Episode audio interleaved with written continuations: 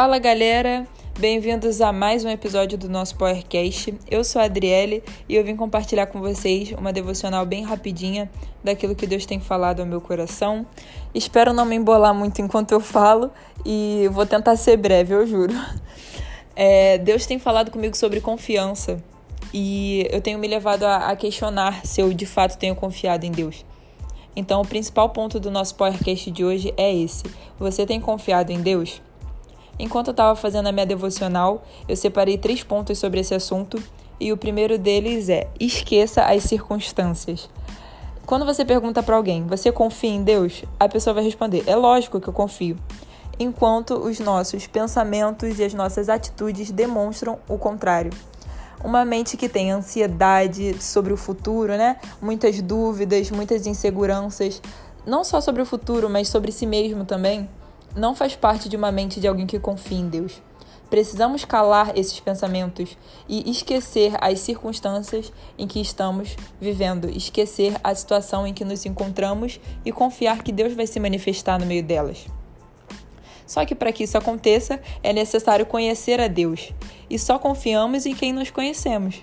Então, busque conhecer. Esse é o segundo ponto do nosso PowerCast de hoje. Busque conhecer é só você pensar que, tipo assim, alguém desconhecido, você não consegue se relacionar tão, tão rapidamente com alguém desconhecido. Você não consegue confiar em alguém.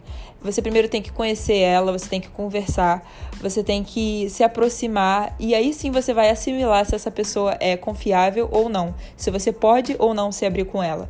Então a mesma coisa se aplica a Deus. É impossível você conseguir descansar e entregar toda a sua vida, todas as suas preocupações para Ele, se você não conhece Ele. Então, para isso, tem que ter uma rotina de devocional, uma rotina de oração e uma rotina de intimidade com Ele. Enquanto eu estava fazendo minha devocional, a minha base foi Jeremias. Eu estava lendo Jeremias, capítulo 17, versículos 7 e 8. Vou abrir aqui rapidinho para ler com vocês.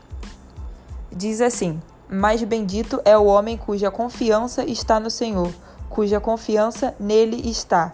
Ele será como uma árvore plantada junto às águas e que estende as suas raízes para o ribeiro. Ela não temerá quando chegar o calor, porque as suas folhas estão sempre verdes. Não ficará ansiosa no ano da seca e nem deixará de dar fruto. Então, assim como diz em Jeremias, não devemos ter medo. Se estivermos alinhados com o Senhor, as nossas folhas sempre estarão verdes e prontas para dar frutos. A gente tem que confiar nele. Então, a gente caminha para o terceiro ponto. Pare de negligenciar o cuidado de Deus. Confiar tem ligação direta com se entregar completamente ao cuidado de Deus. Muitas vezes cometemos o erro de sermos pessoas extremamente imediatistas. Queremos tudo para ontem, tipo agora, e tudo de imediato. O que nos leva a tomar escolhas erradas, escolhas que muitas das vezes nos afastam de Deus, simplesmente por não se permitir ser cuidado por Deus. Confiar em Deus nos traz um descanso, uma liberdade que é inexplicável. Podemos viver de forma leve sem nos preocuparmos com mais nada, porque estamos debaixo do melhor cuidado que existe. Estamos sobre o melhor cuidado que poderíamos ter, que é o cuidado de Deus. Então a gente tem que refletir sobre isso. Eu deixo para vocês uma última reflexão aqui, uma reflexão final. Você tem confiado verdadeiramente em Deus ou você tem negligenciado esse cuidado a todo tempo?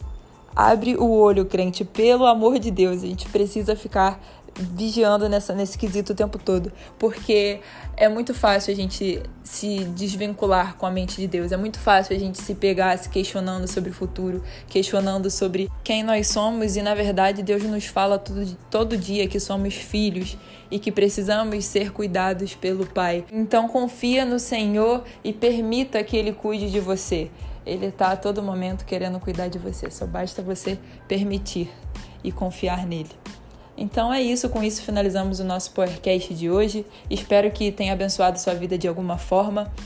E tem muito mais Powercast, tem muito mais conteúdo para acompanhar no nosso Instagram. Siga as nossas redes sociais, é powerhouse.unspo. Compartilhe esse Powercast porque pode abençoar muito mais vidas, pode abençoar a vida dos seus amigos. Então compartilha para ajudar a gente. E é isso, um beijo. Fiquem com Deus e que o resto da semana de vocês possa ser muito abençoado. Tamo junto, galera.